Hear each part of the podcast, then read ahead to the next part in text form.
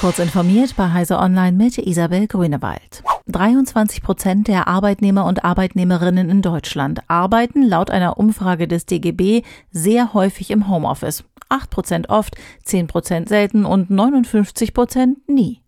Dabei haben Beschäftigte, die digital und mobil arbeiten, mehr Einfluss auf die Gestaltung ihrer Arbeitszeit. Gleichzeitig arbeiten sie stärker entgrenzt. Sie müssen häufiger erreichbar sein, arbeiten öfter unbezahlt oder in den Abendstunden und haben oft kürzere Erholungszeiten. Die Störung von Erholungszeiten bei Beschäftigten im neuen Normal ist sehr stark ausgeprägt, wenn es keine betrieblichen Regeln zum ortsflexiblen Arbeiten gibt, heißt es in der DGB-Studie. Bei verkürzten Erholungspausen und dem Nicht-Abschalten können betreffe dies deutlich mehr als die Hälfte aller Befragten. Wenn Russland seine Erdgaslieferungen einstellt, würden die momentan gespeicherten Mengen in einem durchschnittlich warmen Winter für maximal zwei Monate reichen.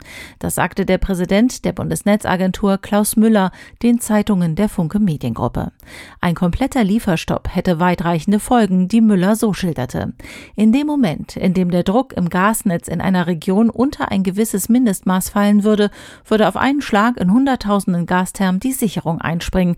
Diese müssten manuell von geschulten Fachkräften wieder freigeschaltet werden, wenn erneut ausreichend Gas verfügbar wäre. Um dies zu verhindern, müssten notfalls Reduzierungen beim industriellen Verbrauch angeordnet werden. Am Sonntag sind offenbar die Social-Media-Accounts des britischen Militärs gehackt worden. Anstelle der regulären Inhalte erschienen auf den öffentlichen Facebook, YouTube und Twitter-Kanälen Kryptowährungs- und Phishing-Nachrichten, wie mehrere Medien übereinstimmend berichten.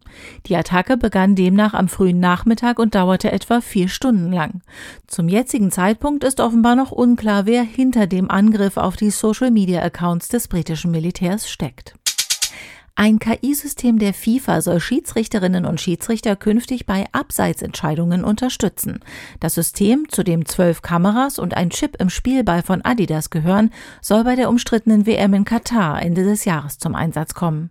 Jeder einzelne Akteur soll von den Kameras in bis zu 29 Datenpunkten, die für Abseitsentscheidungen relevante Körperstellen und Gliedmaße abdecken, 50 Mal pro Sekunde erfasst werden. Innerhalb weniger Sekunden könne so eine akkurate Abseitsentscheidung Entscheidung getroffen werden.